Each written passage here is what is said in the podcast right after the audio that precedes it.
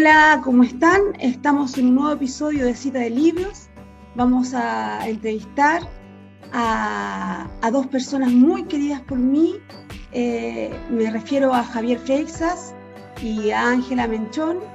Ambos son de Argentina, porque yo me encuentro en este momento en Buenos Aires y he aprovechado la ocasión para poder invitarlo y poder eh, celebrar el Día Internacional del Libro Em, Javier Freixas es profesor de filosofía con más de 30 años de experiencia en didáctica de la filosofía en la carrera de filosofía de la UBA y también es escritor y por otra parte Ángela Menchón es profesora de filosofía, magíster en políticas educativas, enseña instituciones de diferente tipo, también tiene un colectivo, es muy movida Ángel, que se llama el colectivo, se llama Filosofar con Chicas y también dirige junto a sus hermanos la editorial Seis Dedos, que es justamente donde vamos a eh, situarnos en este momento, ya que vamos a presentar el libro de Javier Feixas que se llama Darnos la mano, en el contexto, ¿cierto?, de eh, el Día del Libro. Y me gustaría solamente para partir, ¿cierto?, una breve eh, reseña respecto a este libro que fue editado recientemente el año pasado, y afortunadamente pude presenciar, digo presenciar, estar presente en carne y en hueso eh, hace poquito atrás eh, en Don Torcuato em, y poder entonces de alguna manera estar ahí fue para mí muy valioso y por lo mismo quise traer esto para cita de libros. Dice mi reseña, mis apuntes que tengo acá, dice que en darnos la mano eh, que el subtítulo dice Andanzas entre acciones escolares mal queridas, eh, de Javier Freixas, que se editó el año pasado, como bien dije eh, recientemente.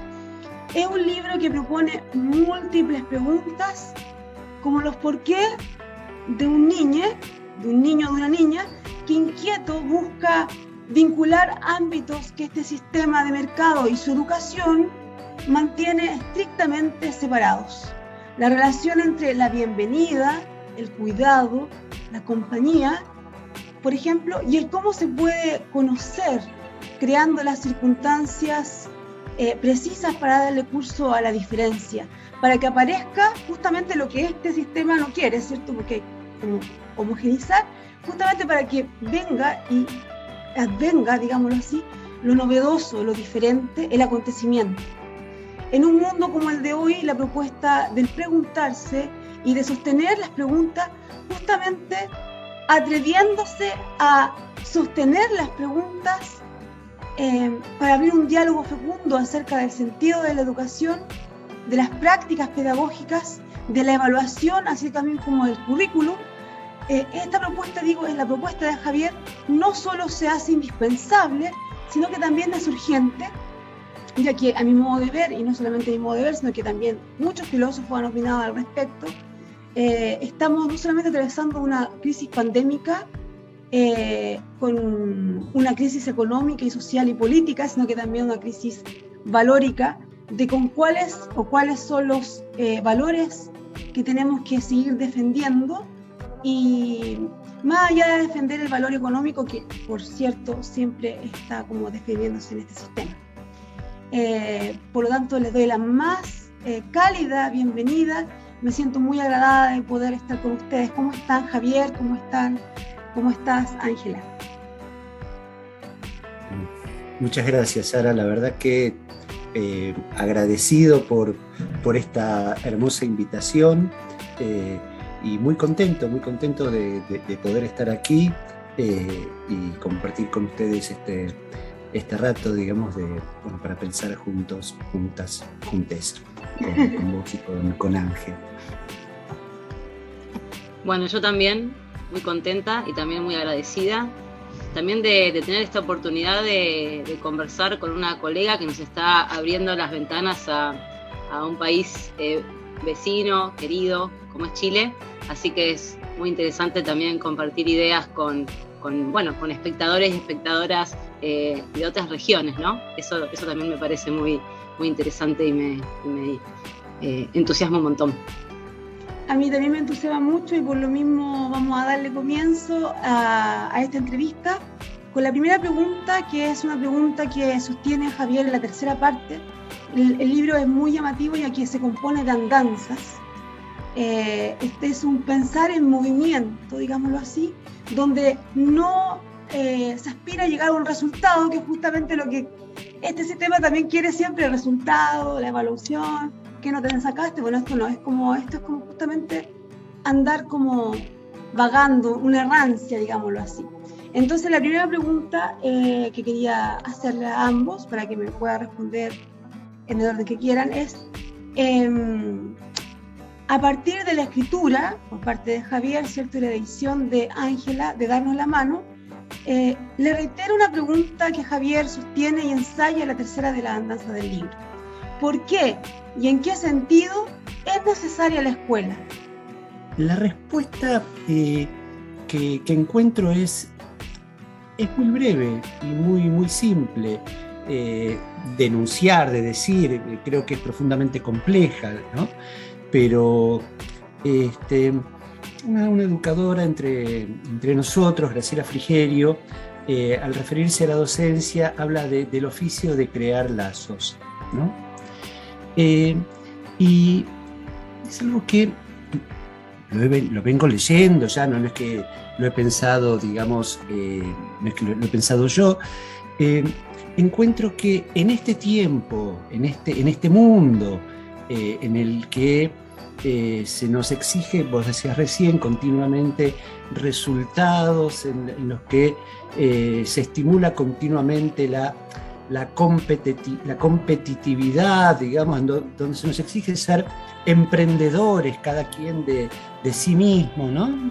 Este, tiempo y mundo que de algún modo eh, estimula o, nos mueve a la disgregación, la escuela es, sigue siendo eh, ese espacio y ese tiempo en el que es posible crear lazos, en el que es posible ligar. ¿sí? Esto es lo, decía un, educador santafesino de hace, muchos años.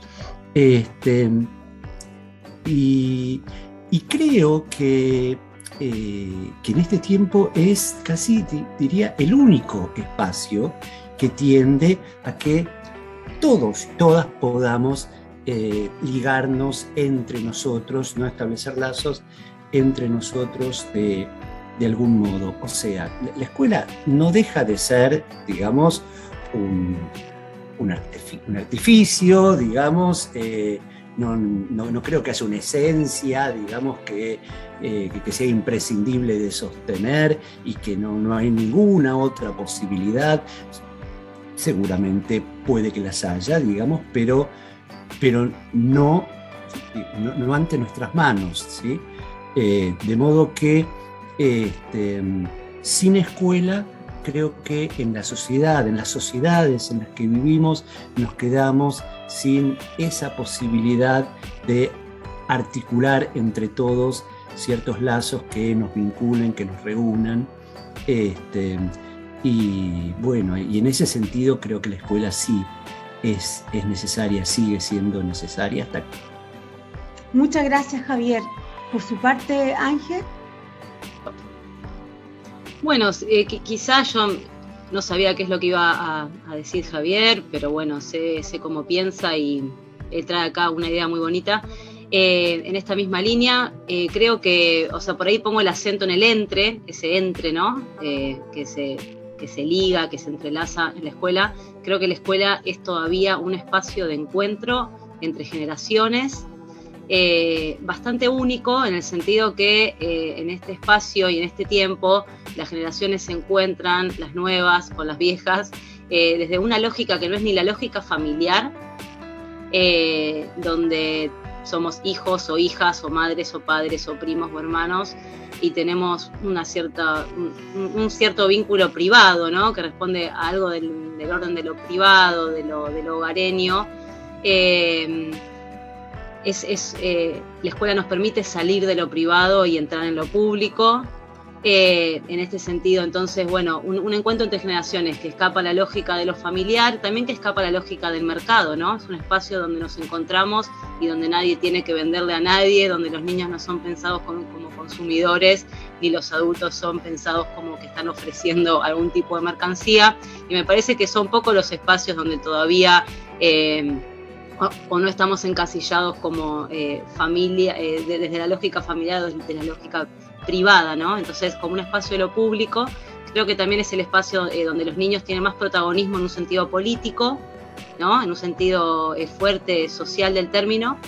Eh, y creo todavía que la escuela es un espacio de transmisión de saberes, eso me parece que todavía sigue siendo algo muy, muy potente de la escuela. Y cuando digo transmisión de saberes, me, me refiero también a el mundo que las, que las viejas generaciones le ofrecen a los nuevos, pero también el mundo que los nuevos le ofrecen a las viejas generaciones para invitar también a que puedan renovarlo y en ese sentido la escuela, en la escuela se transmiten saberes y también se construyen nuevos saberes.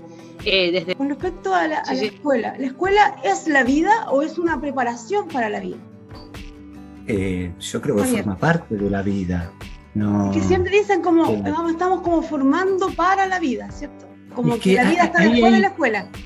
Claro, eh, yo creo que en eso se esconde una trampa, una trampa que es que, puede tener efectos bastante nocivos, jorobados, digamos. Eh, eh, porque, eh, digo, en, la escuela, de hecho, pasamos, pasan, digamos, los pibes, pero hemos pasado todos, bueno, gran parte de nuestras vidas. Digo, hoy por hoy, digamos, arrancamos a los tres años, cuatro años, y bueno, sí, la escuela termina a los 17 años, 18, pero inmediatamente después vienen los estudios universitarios y hay, toda una continuidad, con lo cual, y ni, hablar después si, hay estudios de posgrado, con lo cual cualquier persona pasa eh, más o menos 25 años promedio de su vida en instituciones que con diferentes modos eh, no dejan de ser instituciones escolares, ¿no?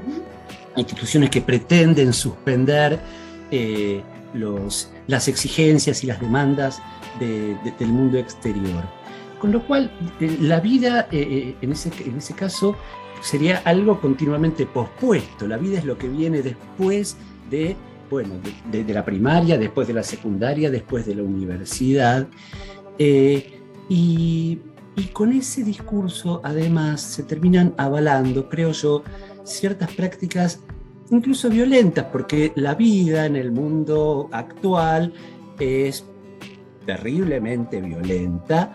Eh, hablábamos recién de, de, la competitividad, hablábamos de, que cada quien tiene que mostrarse que, ante otros, que, puede realizarse, que es capaz, y entonces continuamente hay que enfrentar a otros. Entonces, bueno, eh, esa idea avala, al menos en, nuestro tiempo, una formación en muchos casos violenta, porque bueno, en la vida te van a pegar, eh, entonces te tenés que hacer, digamos, una persona capaz de enfrentar los golpes y, eh, y bueno, creo que ahí hay, hay una, enorme trampa. Yo más bien prefiero pensar la escuela como parte de la vida, eh, como, como las hay, digamos, como, hay otras partes, ¿no? Pero una parte más. Creo que hay, perdón, me meto ahí en lo que dice Javi, creo que hay otro supuesto en esa, en esa idea de preparación para la vida, que puede ser un supuesto adultista o adultocéntrico, de pensar que lo que les pasa a los chicos no es vida, ¿no? O sea, no es la verdadera vida, que la vida realmente empieza cuando entramos a, la lógica productiva, cuando empezamos a trabajar. Entonces, bueno, también, ¿no? Y entonces eso que, nos, que nos pasa mientras estamos en la escuela, ¿qué sería si no es también vida, ¿no? Vida escolar, digamos, que es gran parte, como decía Javi, de nuestra vida.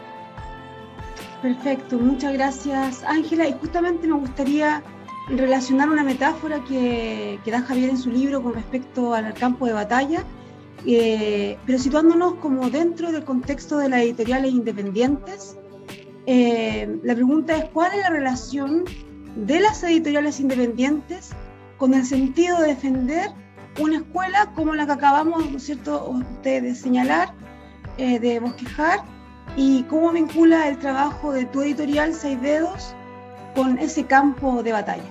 Bien, eh, bueno, la, metáfora es muy linda, creo que las editoriales independientes, autogestivas, bueno, o sea, son, son conceptos que darían para discutir un montón, pero, pero entendemos la, potencia política que hay detrás de esos conceptos. Sé que en Chile hay un montón de editoriales independientes, autogestivas, sigo muchas, en Argentina también.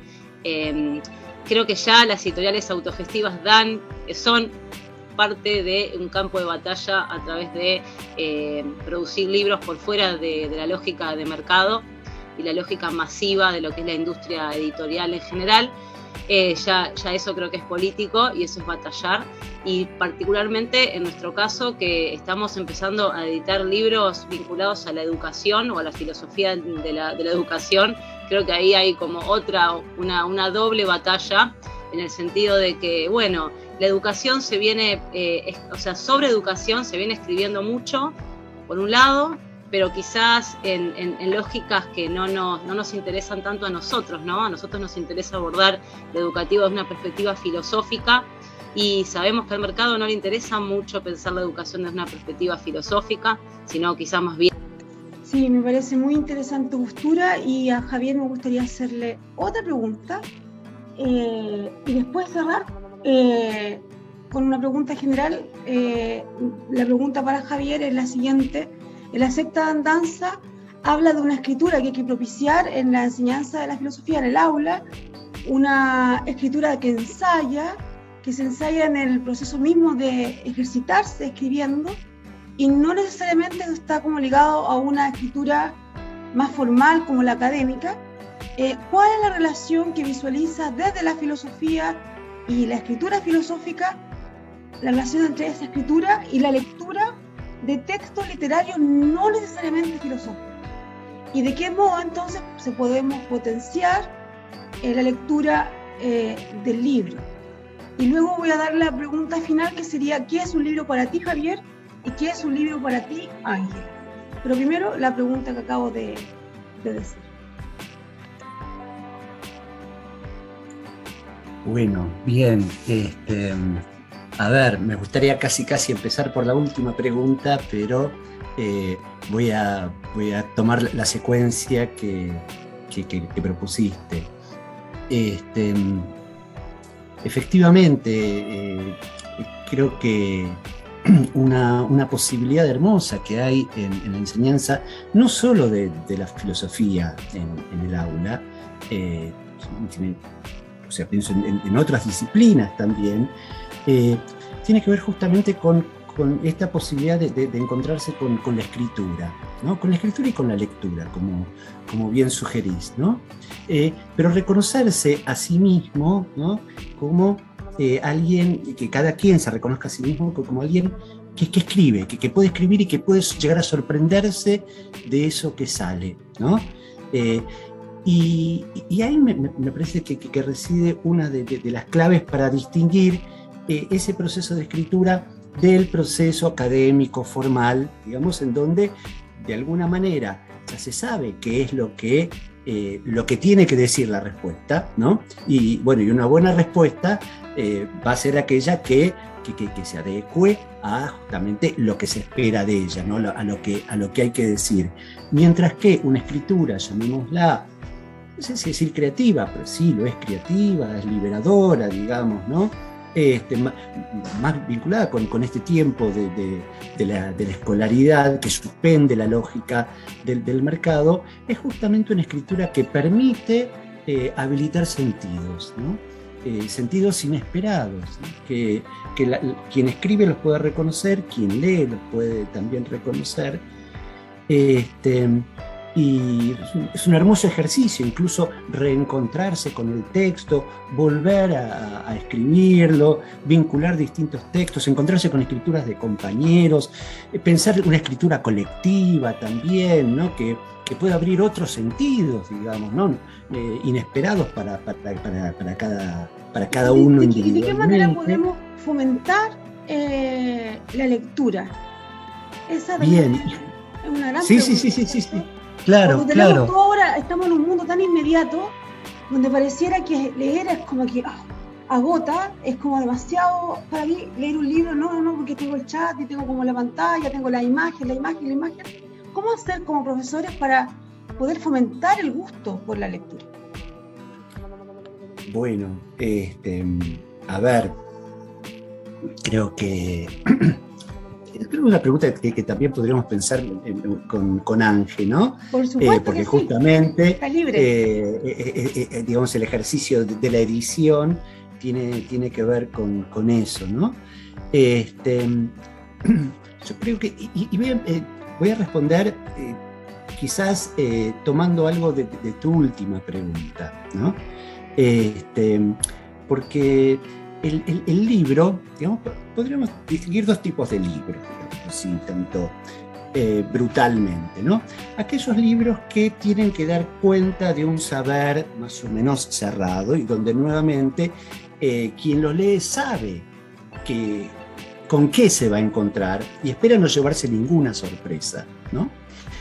Y eh, los libros que de algún modo podemos decir que abren mundos, ¿no? Donde quien los lee eh, no sabe exactamente, digamos, qué, qué va a decir, quién, quién lo ha escrito, a qué lo va a llevar a pensar. Libros que de pronto, tomo uno que, está acá, pero aparte el libro tiene, tiene esta cualidad, digamos, ¿no? el estar a mano, ¿no? Y entonces, que... Es súper importante, no, no lo había mostrado. Ahí está. Por favor. Y no, bueno, justamente, yo que tomé otro libro, uno de, de Didi pero porque lo tengo acá al lado, digamos, ¿no? Pero podría tomar otro y otro, ¿no? Y, podemos volver sobre ellos y en, cada vuelta descubrir algo distinto, ¿no? Eh, algo que, que, se nos había pasado por alto o un sentido nuevo. Este, y eh, bueno, y entonces creo que, eh, a ver, que, es muy potente la posibilidad de, dar a leer, de invitar a leer, con una dificultad, digamos, también de nuestro tiempo, eh, que es, digamos, eh, el, tema de, del costo, digamos, y, a veces la, dificultad de, encontrar las ediciones que uno esperaría, digamos, que, que se lean, ¿no? de, aquellos libros para, para que se acceda manualmente y entonces, bueno, la tentación de, enviarlos digitalizados es, es, muy grande y a veces difícil de evitar, ¿no? Eh, pero...